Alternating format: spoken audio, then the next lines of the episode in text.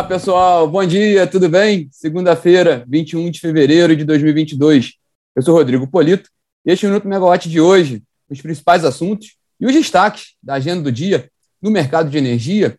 Essa segunda-feira, bom, semana movimentadíssima, né? A gente vai falar sobre isso aqui, mas essa segunda-feira começando mais com destaques políticos. Nós vamos falar sobre isso, mas só trazendo três highlights rápidos ali de, da sexta-feira e do fim de semana.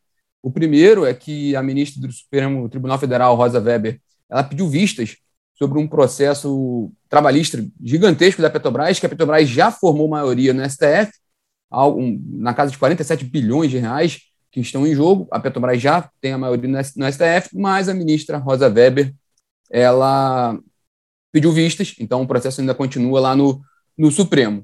O segundo destaque foi a VEG, né, anunciando um novo contrato para fornecer 72 aerogeradores para um complexo eólico da Eletrosul, né, com um contrato da ordem de 2,1 bilhão, 2,1 bilhões de, de faturamento desse contrato. E o terceiro destaque foi o resultado da COSAN, né? O grupo COSAN apresentou um resultado fortíssimo na última sexta-feira, né? O, o, resultado do quarto trimestre foi uma reversão, né? Foi atingiu um lucro de quase 1,3 bilhão, bilhão de reais, revertendo ali um prejuízo do quarto trimestre de 2020. Mas no resultado anual, o Grupo Cosan atingiu 6,3 bilhões de lucro, é, superior ao lucro né, de 2020 de 860 milhões de reais. Os três destaques ali do, da sexta-feira e do fim de semana. Vamos abrir agora essa semana, que está movimentadíssima, como eu falei. A segunda-feira ela começa com uma agenda importante do ministro de Minas e Energia, Bento Albuquerque.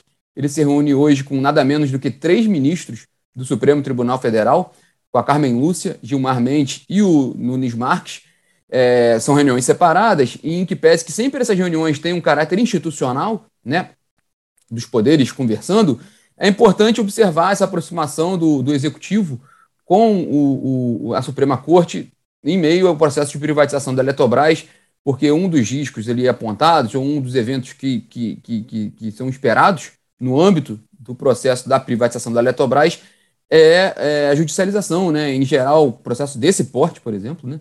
É, é comum ter liminares, né, tentando, é, de certa forma, questionar o processo ou, ou até é, postergar o processo.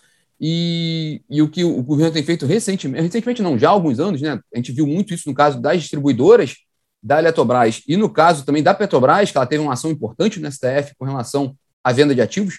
Nos dois casos, o governo buscou antecipar essa discussão no STF para já ir formando a sua posição, né?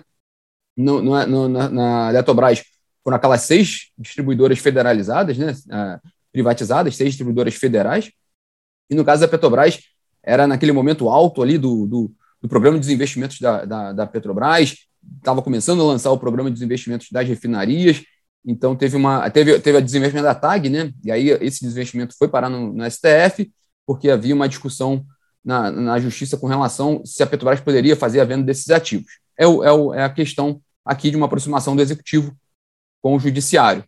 Mas o ministro de Minas e Energia, Bento Albuquerque, também tem uma reunião importantíssima agora pela manhã com o deputado federal Ricardo Barros. Né? Ele é líder do governo na Câmara.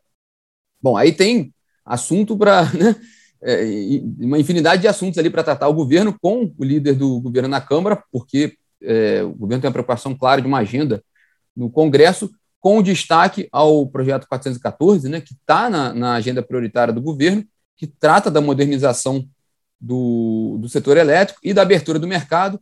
Então, a gente não teve a, a, acesso à, pauta dessa reunião de hoje, mas é esperado que alguma atualização do 414 possa vir nesse encontro.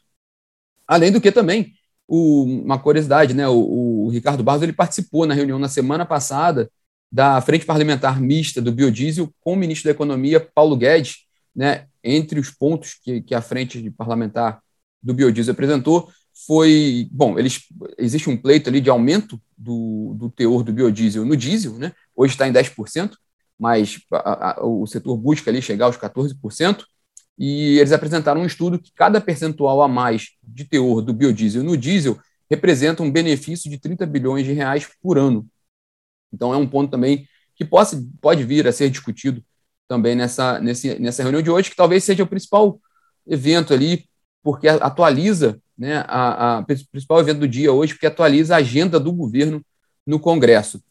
é, que é extensa, né? É, e hoje aqui, também às 5 horas, na Megawatt, a gente tem um webinar sobre o novo mercado de gás natural, né, com, sabe, detalhando né, o, o que está acontecendo, né, processo de abertura do mercado e as questões regulatórias que envolvem essa abertura, com a participação do Ivan Londres e do José Roberto Faveré, do, do, do escritório do TPED Londres, Faveré, TPED Londres e Fraga, perdão, né, no evento também será falado sobre o curso, né, um curso que o Faveré e a, a Megawatt estão lançando, né, em parceria sobre o mercado do gás natural.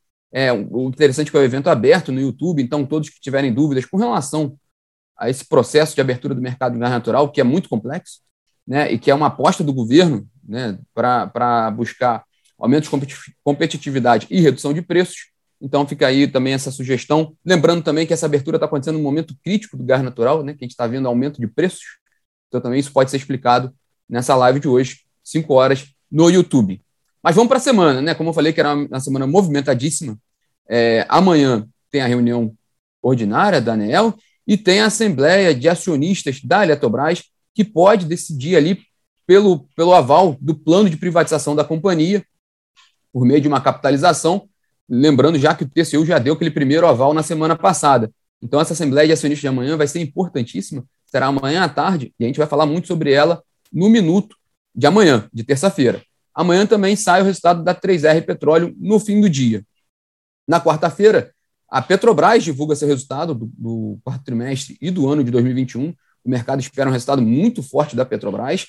Também sai o resultado da ISA CETEP e está prevista na pauta do Senado né, a votação da PEC dos combustíveis, né, que, que ia ser na semana passada. O, o senador Rodrigo Pacheco, presidente do Senado, adiou para essa semana. Havia uma expectativa de que pudesse ser amanhã, mas pelo menos oficialmente na agenda do Senado, ela está prevista para essa quarta-feira. É, a gente também vai acompanhar bastante esse assunto e falar sobre ele na quarta-feira. Na quinta-feira, tem a reunião né, do PMO de março, né, o Programa Mensal de Operação do Operador Nacional do Sistema Elétrico, com dados para o mês de março. É, sai também o resultado da Vale, da Ômega Energia e da Alupar. E na sexta-feira, tem o segundo dia de reunião do PMO e a divulgação das bandeiras tarifárias de março pela ANEEL. Lembrando que a gente continua ali com, com o que foi aprovado lá na, no âmbito da CREG no, no ano passado, a bandeira tarifária de escassez hídrica, provavelmente ela segue até o fim de abril, sendo que a ANEL tem determinado ali a bandeira tarifária para a tarifa social né, de energia. Nesse caso, ela vem, vem seguindo alguns meses bandeira verde, né, com a melhora das condições meteorológicas, tudo, tudo indica, assim, né, a fotografia que você tem hoje é que deve ser isso, né, mantida a bandeira tarifária de escassez hídrica e para os consumidores da tarifa social de energia a bandeira verde. Mas a gente acompanha também aqui. Bom, Fechando o boletim de hoje, para ficar de olho nessa semana, então, muito destaque para a Eletrobras, principal tema da, da semana, né? Principal assunto da semana que a gente vai acompanhar, podendo ser aprovado na, entre os acionistas da companhia o plano de privatização, e aí já é um, já é um passo muito grande mesmo para a privatização, porque já vai ter o aval do, da companhia em si, né, dos, dos acionistas da companhia. Também ficar de olho na Petrobras, nos detalhes desse resultado da Petrobras, os números operacionais a gente já divulgou, né? a companhia já divulgou, a gente já detalhou aqui, foram muito fortes.